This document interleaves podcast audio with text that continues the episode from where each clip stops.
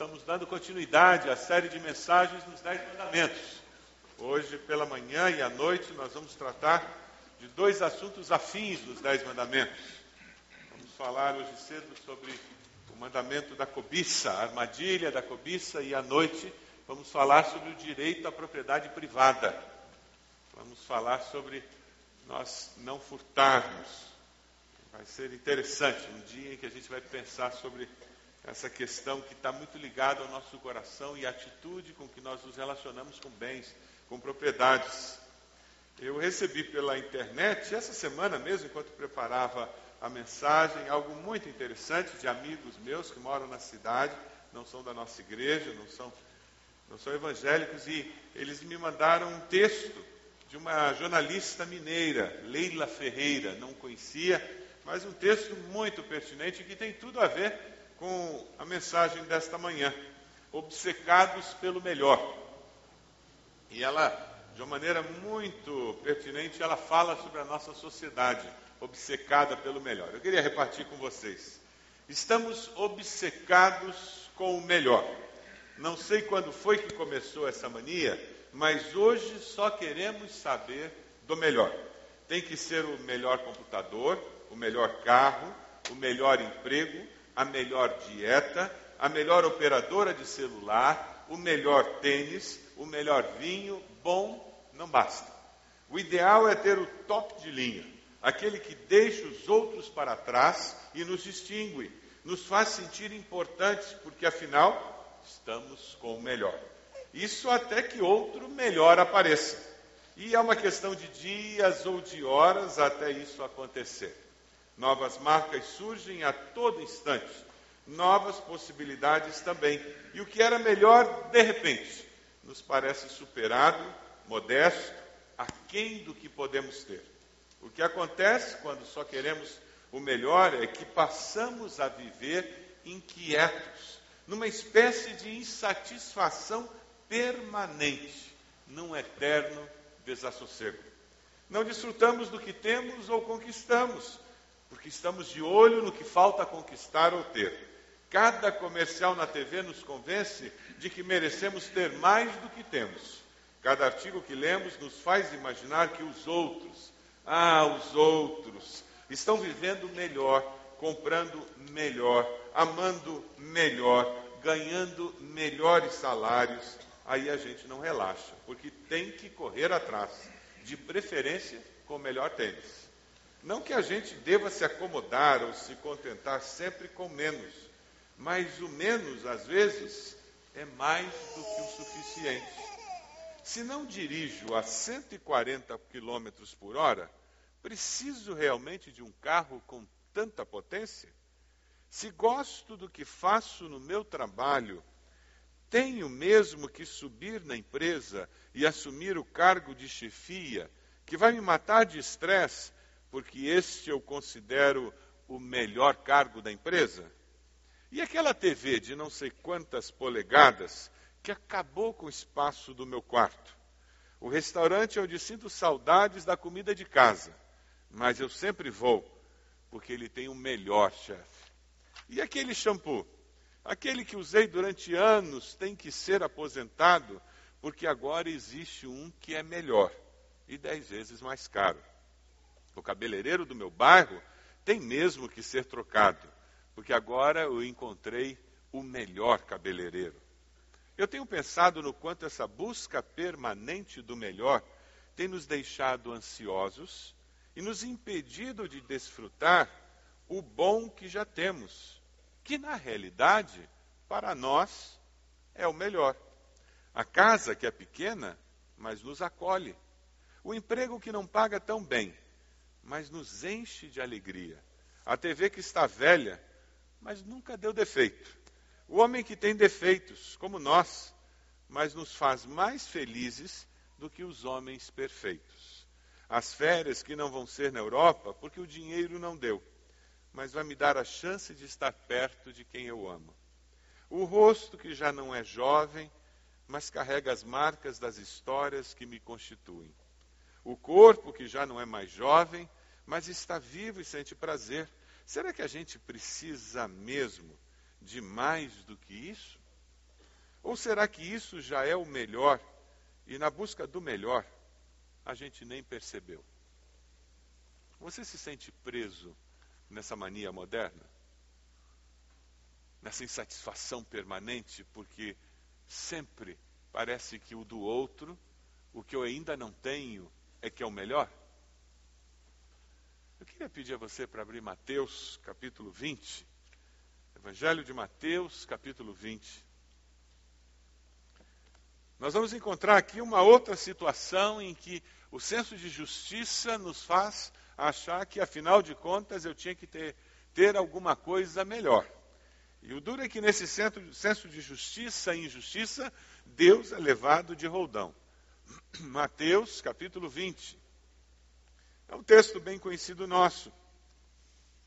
A parábola dos trabalhadores na vinha. Homens na praça, e hoje em São Paulo você encontra isso na Praça da Sé. Homens que vão até ali esperar que alguém venha procurar o seu serviço.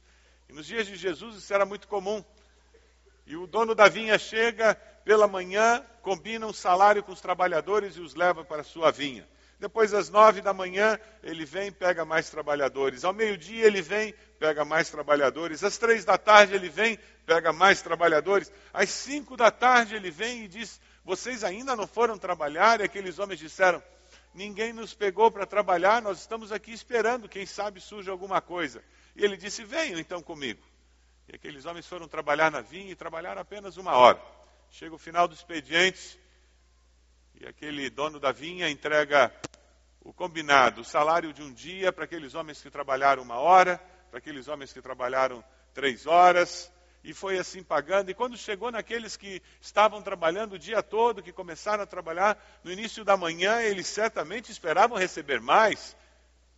E eles receberam o salário de um dia. E, indignados, eles começam a reclamar com o dono da vinha. Veja o versículo 13, 20 e 13. O dono da vinha responde à indignação deles. Mas ele respondeu a um deles: Amigo, não estou sendo injusto com você. Você não concordou em trabalhar por um denário? Receba o que é seu e vá. Eu quero dar ao que foi contratado por último o mesmo que lhe dei. Não tenho o direito de fazer o que quero com meu dinheiro? Ou você está com inveja porque eu sou generoso? Os primeiros receberam o que havia sido combinado. O dono foi justo, simplesmente isso. Os últimos receberam muito mais do que eles esperaram. Trabalharam uma hora e receberam um salário equivalente a um dia de trabalho. Para com eles, o dono foi bondoso. Você sente inveja quando Deus é bondoso com outras pessoas? Você fica meio que indignado quando Deus abençoa outras pessoas que talvez não tenham se esforçado tanto quanto você? É sobre esse tema que nós estamos falando hoje. O nome disso é cobiça, que alimenta a inveja. Deus dá a cada um de nós conforme as nossas necessidades, não conforme o nosso merecimento. A nossa relação com Ele nunca foi baseada em merecimento. Nós é que nos iludimos achando que Deus faz as coisas porque nós merecemos. O décimo mandamento trata sobre esse tema e sobre as consequências de termos atitude errada no coração. Vamos ler juntos o décimo mandamento? Vai aparecer na tela para que nós possamos ler todos juntos. Êxodo 20, 17. Vamos lá?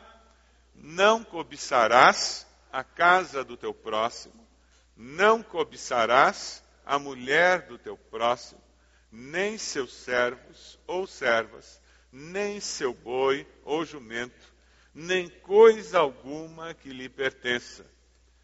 Cobiça, ambição, ânsia exagerada por riquezas, é o que o dicionário fala. É uma condição do coração.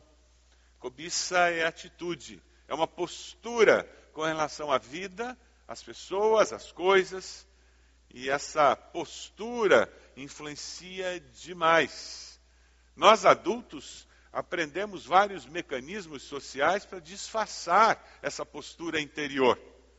Mas é uma ilusão, porque nós sabemos que ela existe e principalmente Deus. Ele sabe que ela existe. 1 Samuel 16, 7 nos diz: Porque o Senhor não vê como vê o homem. O que, que Deus vê? Ele vê o coração. Então, quando você está cobiçando algo que alguém tem, quando você está cobiçando alguém que faz parte da vida de outrem, quando você está cobiçando, dando lugar a isso, Deus conhece e sabe o que vai no seu coração. Eu não sei se você foi criado numa família grande ou não, com necessidades ou não, mas se você tem mais de 40 anos, você deve lembrar do tempo da Coca-Cola Família. Lembra? Em garrafa de vidro, e era caro. Refrigerante era caro. Então era aos domingos e olhe lá. E era uma garrafa de Coca-Cola Família. Imagina que alguém ia no mercado e ia comprar quatro, cinco, como nós fazemos hoje. Não, era uma garrafa de Coca Família. Aí colocava aqueles copinhos de geleia na mesa, né? E vamos dividir. E eu me lembro de eu ficar abaixado, olhando na mesa para ver qual que tinha mais. Como se 2 ml de Coca-Cola fizesse alguma diferença no gosto, mas o nome daquilo é cobiça. Eu estava cobiçando o copo que tinha mais Coca-Cola. A cobiça faz com que a gente viva insatisfeito com o que tem. E se tinha um copo que tinha mais e não vinha parar na minha mão, parecia que o outro copo não tinha nada. E eu não conseguia saborear direito aquela Coca-Cola, porque o senso de injustiça tomava conta de mim. Adão e Eva cobiçaram a fruta do conhecimento do bem e do mal. Lembram da história? Eles, por causa disso, quebraram os demais mandamentos. Vamos ler juntos esse texto projetado que Jesus fala: Pois do coração saem os maus pensamentos, os homicídios, os adultérios, as imoralidades sexuais, os roubos, os falsos testemunhos e as calúnias. A cobiça ela consegue fazer a pessoa infeliz e faz com que ela infernize a vida dos outros, porque essa insatisfação vai ser transbordada do coração dessa pessoa e vai começar a afetar as pessoas, os relacionamentos que ela tem com outros indivíduos. Ninguém cobiça sem perturbar a vida do próximo, sem perturbar a vida do cônjuge, sem perturbar a vida dos filhos ou dos pais, sem perturbar a vida do colega do trabalho, porque a minha postura vai influenciar negativamente as pessoas ao meu redor. Tiago fala de uma maneira muito interessante sobre isso, lá em Tiago 1, 14 e 15. Vamos ler juntos? Cada um, porém, é tentado pelo próprio mau desejo. Em algumas traduções, mau desejo foi traduzido por cobiça, sendo, vamos lá, sendo por este arrastado e seduzido. Então, esse desejo, tendo concebido, dá à luz o pecado, e o pecado, após ter se consumado, gera a morte. É que nem aquele peixinho inocente nadando no lago, feliz da vida, e de repente ele olha e diz: interessante, uma minhoca nadando, não sabia que elas nadavam. E ele passa mais uma vez por ali e diz: que minhoca suculenta. Uma minhoca nadando, e a minhoca pendurada no anzol. E o anzol vai para um lado e para o outro. E ele diz: e ela nada muito bem eu acho que essa minhoca pode virar o meu lanche da tarde. E é assim que a cobiça funciona. Eu olho, eu me interesso, eu desejo, eu dou lugar àquele pensamento e começo a calentar. Será que eh, eu posso pegar essa minhoca? E ele finalmente diz: Eu tenho direito. Afinal de contas, o lago é meu. E ela está aí dando sopa. E ele vai com toda a vontade. E abocanha a minhoca. Para sua surpresa, ele abocanhou a minhoca e o anzol. E de repente ele descobre que ele estava com a boca cheia de morte. A cobiça faz isso conosco. Nós abocanhamos o pecado para descobrir que nós estamos com a alma cheia da morte. É isso que Tiago nos fala. Quando Deus diz não cobiçarás, Ele está tentando nos proteger. Deus nos dá bênçãos diferentes porque nós somos diferentes e temos necessidades diferentes. porém ele nos abençoa conforme o seu amor infinito. Deus sempre vai abençoar o seu vizinho de uma forma diferente. Nas nossas contas humanas, ou para mais ou para menos. E como a gente não mora na casa dele, sempre a gente vai achar que é para para mais. Não é verdade? É impressionante. A mulher do vizinho parece sempre mais compreensiva. O marido do vizinho sempre é mais, da, da vizinha sempre é mais gentil. Afinal de contas, você não mora com ele.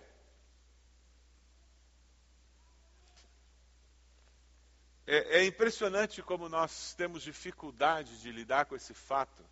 E a cobiça alimenta isso dentro de nós. Por isso que, para proteger-nos e nos ajudar a viver uma vida melhor, o Senhor colocou este mandamento na palavra.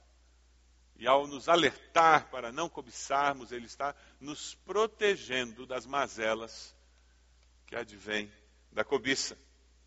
Ninguém recebe uma porção do amor de Deus, porque o amor de Deus não pode ser subdividido. Cada pecador arrependido que o busca recebe a totalidade do seu amor. Você acredita nisso? Se você acredita nisso, diga amém. Amém. Você recebeu totalmente o amor de Deus? Deus te ama integralmente? Amém? Se Ele te ama integralmente, Ele não te abençoou parcialmente. Ele te abençoou com todas as riquezas em Cristo Jesus. Independente do que você acha que o seu vizinho deveria ou não ter recebido, o seu irmão, sua irmã deveria ou não ter recebido, independente do que você acha que o seu colega de trabalho deveria ou não deveria ter recebido, você foi abençoado integralmente por Deus. Sabe quais são as duas consequências mais desastrosas da cobiça? Primeira é que mata o contentamento, e a segunda tira a nossa segurança de vivermos com a certeza de que Deus é soberano sobre todas as coisas. Vamos ler juntos esse texto de 1 Tessalonicenses 5,18? Vamos lá? 1 Tessalonicenses 5,18. Deem graças em todas as circunstâncias, pois esta é a vontade de Deus para vocês em Cristo Jesus. Você pode olhar para essa pessoa do lado e dizer: dê graças em todas as circunstâncias. Você percebe que tem um equívoco aqui muito comum no meio evangélico. Teve até um livro escrito, Louvor que Liberta, que usava esse texto de uma maneira equivocada. Eu não dou graças por todas as circunstâncias. Eu não vou agradecer a Deus porque um filho meu foi atropelado. Eu não preciso agradecer a Deus por um câncer. Mas eu dou graças a Deus porque, mesmo com um câncer, Deus é fiel e vai estar comigo. Eu dou graças a Deus em todas as circunstâncias, porque, mesmo tendo um filho atropelado, Deus estará comigo e há de me sustentar e me dar vitória naquela situação. Deem graças em todas as circunstâncias, pois esta é a vontade de Deus para vocês em Cristo Jesus, que você dê graças em todas as circunstâncias. Nós vivemos com essa segurança. E quando eu entendo isso, daí fica mais fácil eu entender que aquele salário que eu tenho, que eu acho uma vergonha me pagarem aquilo, Deus vai usar para me abençoar e me tornar uma pessoa realizada. O, o não cobiçarás não tem nada a ver com você se acomodará. Não tem nada a ver uma coisa com a outra. Não cobiçarás é eu não vou viver insatisfeito pela vida, mas eu vou viver curtindo o que eu tenho hoje e agradecendo a Deus porque o que eu tenho e o que eu cheguei a ser até agora é bênção de Deus para mim. Você tem vivido com essa certeza? E você tem falado para as pessoas agradecendo. Eu conheci uma pessoa que tem essa característica de uma maneira muito forte e sempre foi uma inspiração na minha vida. E tem pessoas que são assim naturalmente. Essa pessoa, ela comprava um jogo de sala e você ia na casa dela, a primeira meia hora, era ela mostrando o jogo de sala, ela tinha que falar do estofamento que era lindo, você viu a cor, e põe a mão para você sentir a textura do tecido, e essa madeira, e você percebeu o torneado. Olha, mas vem de longe dar uma olhada no jogo. Ela curtia o que ela comprava, isso podia ser um jogo de sala ou uma roupa. Se ela estava de roupa nova, ela encontrava a gente, ela dizia: Você viu minha roupa nova? Era uma pessoa que tinha um coração agradecido pelo que tinha. E ela sempre dizia que Deus estava dando coisa demais para ela, que ela era muito abençoada. Essa postura faz com que a vida seja mais leve. Você tem tido uma postura de gratidão? Ou quando você compra, você diz, é, não deu para comprar aquele de, de 15, eu comprei um de 10, né, mas quem sabe daqui a uns anos eu compro de 15. Aí você pega o de 10 como se fosse prêmio de segunda mão, né? É, eu, eu casei com ele, né? Mas também não tinha outro no pedaço. Fazer o quê, né? Melhor que ficar solteira. Esse casamento não vai dar certo. Você consegue fazer uma caminhada pela sua casa? Pega a chave aí, abre a porta da frente. O que, que você tem ali na sala de visitas que você pode dizer, Deus, muito obrigado. Dá uma olhadinha na sala de visitas da sua casa, consegue enxergar? Passa pela cozinha, passa pelos quartos. Agora coloca as pessoas dentro dessa casa. O bem mais precioso que nós temos, não é mesmo? Filhos, cônjuge, pais, pessoas que amamos que a casa pode pegar fogo e essas pessoas, se elas forem salvas, a minha vida continua, não é mesmo? Não é assim? Não é esse o sentimento? Eu queria que você fechasse seus olhos agora. Agradeça a Deus, porque você é abençoado, você é uma abençoada pelo Senhor. Agradeça a Deus porque nós temos muito mais do que nós precisamos ou merecemos. Agradeça a Deus porque, mesmo tendo muita coisa na loja que você não tem, você vive muito bem com o que você tem. Diga a Deus muito obrigado.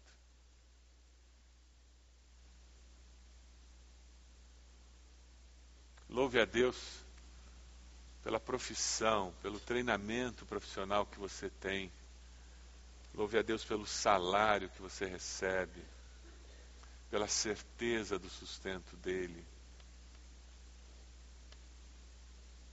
Porque você sabe que Deus sempre há de, de alguma forma, sustentar você. Louve a Deus por isso.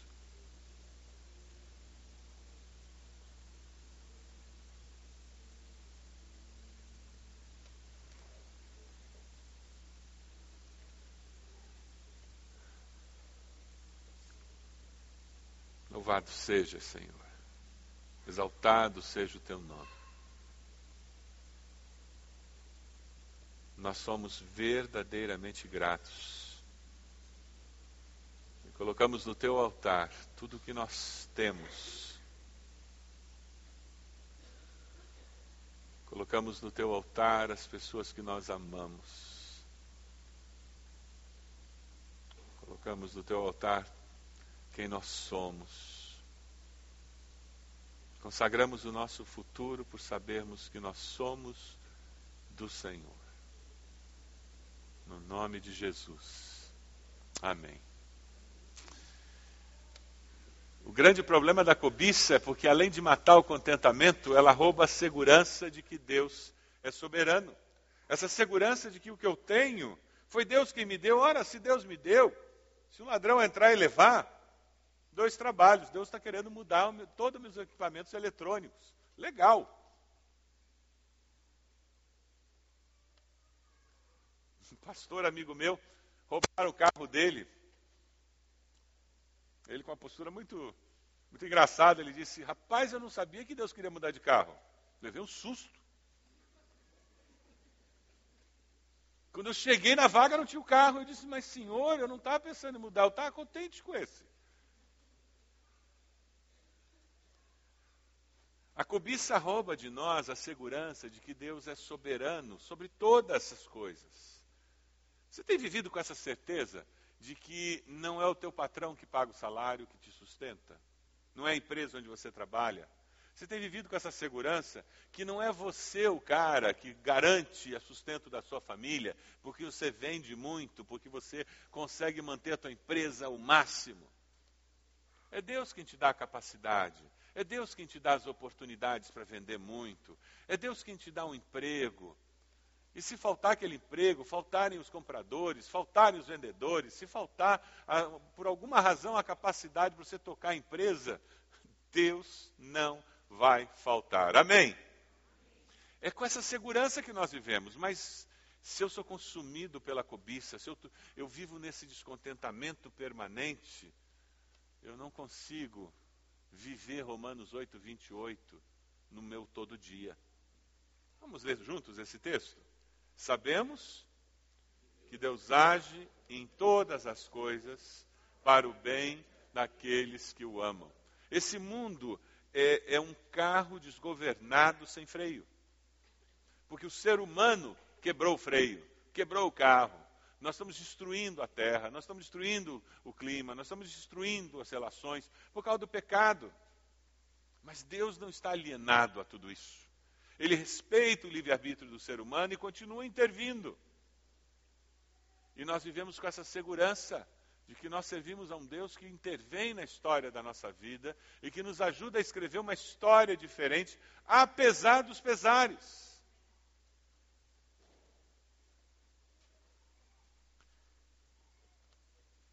A insatisfação com a realidade da minha vida me torna vulnerável para quebrar os demais mandamentos. E esse que é o grande problema da cobiça. Eu com muita facilidade, eu de repente, eu posso ceder nos meus valores, porque esta é a minha chance de ter o que eu não tenho ou de ser o que eu não sou. Vamos dar uma olhadinha num vídeo que mostra de uma maneira muito engraçada essa situação. Dá uma olhadinha lá. A cobiça tem essa capacidade de ir consumindo. E, e, de repente, um empregado comum, um funcionário comum, tirando cópias, nada fora do normal, e a oportunidade surge. E se dentro do meu coração eu não tenho isso resolvido, eu, na primeira oportunidade, eu vou quebrar os mandamentos de Deus, eu vou pecar contra Deus e eu vou colher as consequências do meu pecado. É por isso que a palavra de Deus nos fala, não cobiçarás, como uma forma de proteção e eu tenho falado isso ao longo das mensagens dos Dez Mandamentos, os Dez Mandamentos não são proibições, são proteções que Deus nos deu para que nós pudéssemos viver uma vida melhor, a vida abundante que Jesus deixou que nós e disse que nós deveríamos viver. Você cobiça os filhos dos outros? Ah, fulano é que tem um filho abençoado. Queria tanto que meu filho fosse como o filho do fulano tira nota boa na escola, é obediente, é isso, é aquilo, você cobiça o esposo do outro, da outra, cobiça a esposa do outro. É tão fácil a gente cobiçar e o trabalho do outro. Ah, aquele emprego. E o carro do outro. Não, aquela TV plana, eu fui na célula na casa do fulano, vou te contar. O cara comprou uma de 62 polegadas. É uma parede a televisão. Aquilo não é televisão, aquilo é parede. E de repente, ao invés de curtir o que a vitória que um irmão teve, eu simplesmente saio dali devastado. Porque agora eu não tenho aquele melhor que alguém tem. Porque eu considerei melhor, eu coloquei na minha lista como melhor e agora eu tenho que correr atrás daquele melhor. Quantos irmãos entre si gastam uma energia absurda tentando provar que um é melhor do que o outro. Se fossem criança ou adolescente, a gente ainda entendia que era imaturidade. O duro quando os dois têm mais de 50 anos e continuam tentando provar que um é melhor que o outro. Por fim, a cobiça também é uma forma de idolatria. Vamos ler Lucas 12, 15? Vamos ler todos juntos? Vamos lá? Então lhes disse: Cuidado, fiquem de sobreaviso contra todo tipo de ganância a vida de um homem não consiste na quantidade dos seus bens. Colossenses 3,5 diz: Assim, façam morrer tudo que pertence à natureza terrena de vocês: imoralidade sexual, impureza, paixão, desejos maus e a ganância, que é idolatria. A palavra ganância, em muitas traduções, é, é traduzida como cobiça. E o mandamento positivo? Como seria esse mandamento colocado de uma forma positiva? Eu coloquei assim: viva contente com tudo que Deus já deu a você, como prova do seu amor e misericórdia. Faz sentido para vocês? Viva contente, agradecido com tudo que Deus já deu a você, como prova do seu amor e misericórdia. Então agora, quando eu chegar no meu carro, eu vou agradecer a Deus. Ele está velho, caindo os pedaços, mas graças a Deus eu não vou ter que ir de ônibus. E se eu não tenho carro e eu tenho que ir de ônibus, eu vou chegar no ponto do ônibus e vou agradecer a Deus que eu não vou a pé. Não sei quantos conhecem um filme antigo. A minha mãe fazia todos os netos verem aquele filme, Poliana. Se você não conhece esse filme, vá numa locadora e, e peça esse filme, eles vão ter que buscar no depósito, provavelmente. É o jogo do contente. Não é ser acomodado, e eu volto a bater nessa tecla. De maneira nenhuma, Deus não quer que nós sejamos acomodados. Ele quer que nós sejamos pessoas satisfeitas, contentes, crescendo, melhorando, aprendendo, estudando, trabalhando, mas curtindo o que nós já alcançamos pela graça e pela misericórdia de Deus. Como ter a vitória sobre a cobiça? Talvez você esteja dizendo, puxa vida, o Espírito Santo está me mostrando que eu tenho dado lugar à cobiça no meu coração. Eu ando numa insatisfação, o trabalho não está bom, minha casa não está boa, minha cama não está boa, minha mulher não está boa, meu marido não está bom, meus filhos não estão bons, meus pais não estão bons, nada está bom na minha vida, eu vivo insatisfeito. O caminho é arrependimento, confissão e libertação. A sociedade consumista não nos ajuda muito com relação a isso. Eu queria que nós lêssemos alguns textos juntos. Vamos lá? Primeiro em Provérbios: quem esconde os seus pecados não prospera, mas quem os confessa e os abandona encontra misericórdia. Como é feliz o homem constante no temor do Senhor, mas quem endurece o coração cairá na desgraça. 1 João 9, se confessarmos os nossos pecados, Ele é fiel e justo para perdoar os nossos pecados e nos purificar de toda injustiça. O ponto de partida para nós conseguirmos seguir esse mandamento é confissão, arrependimento e libertação. Ponto de partida é reconhecer eu preciso mudar a minha postura de vida e buscar o perdão de Deus. Agora eu queria que você abrisse a sua Bíblia em Filipenses 4, de 4 a 13. Aí é um trabalho para casa. Meu desafio é que durante essa semana você esteja diariamente lendo esse texto. O desafio é que durante a semana você esteja uma vez por dia lendo esse texto.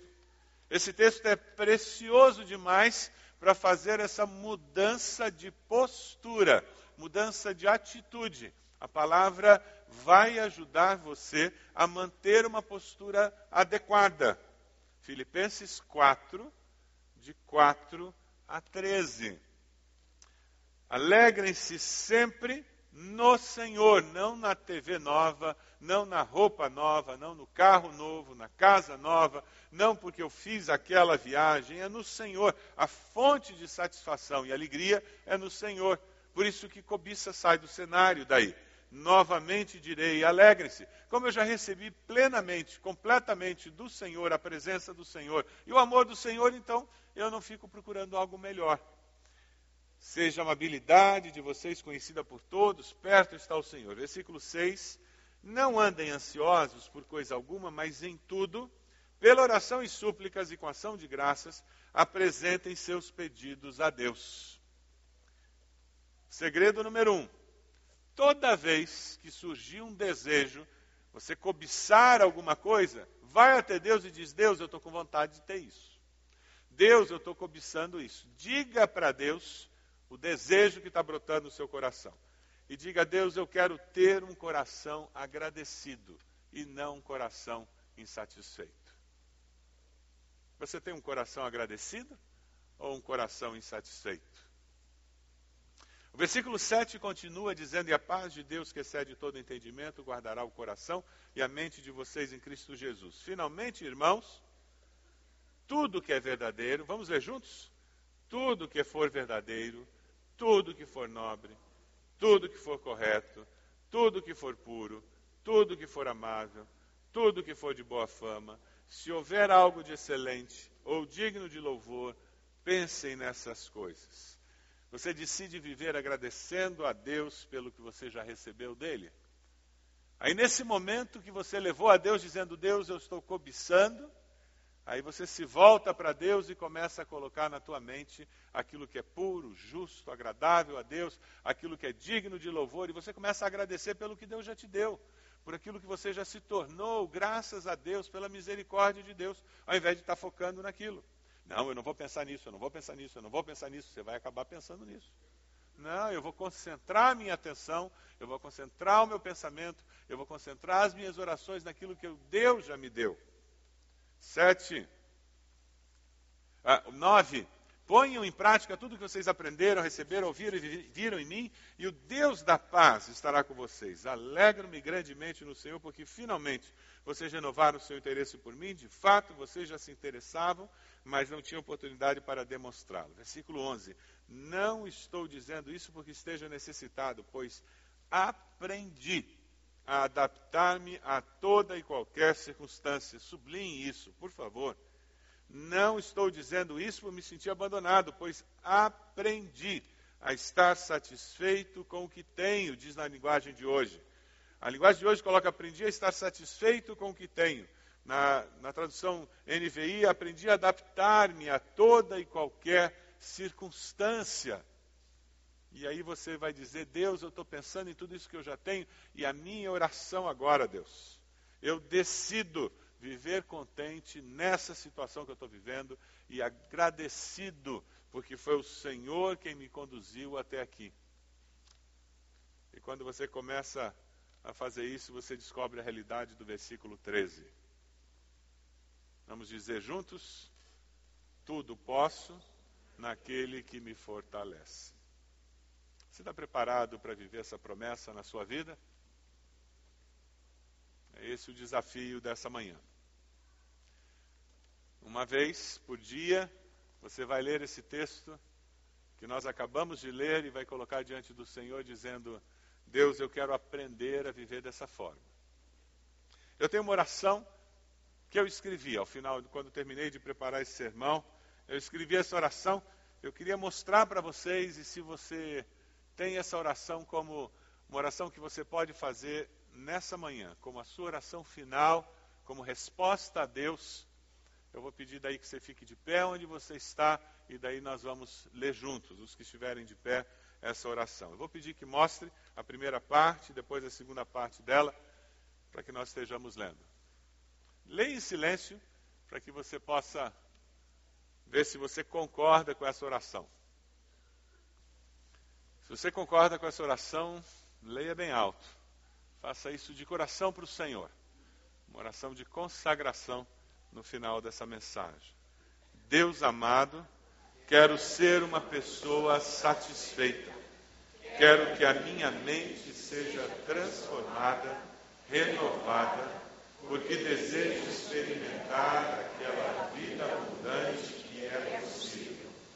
Não quero ficar olhando para o que não tenho e o que não sou. Quero olhar para o que o Senhor me deu coração agradecido e viver o presente que o Senhor me deu, confiando que no futuro o Senhor continuará sendo o Deus de amor, de bondade e de misericórdia. Deus, quero aprender a guardar este mandamento e a não cobiçar. Não apenas não cobiçar,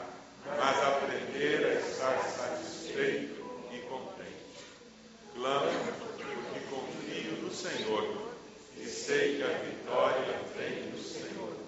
É no nome de Jesus Cristo que oro. Amém. Amém?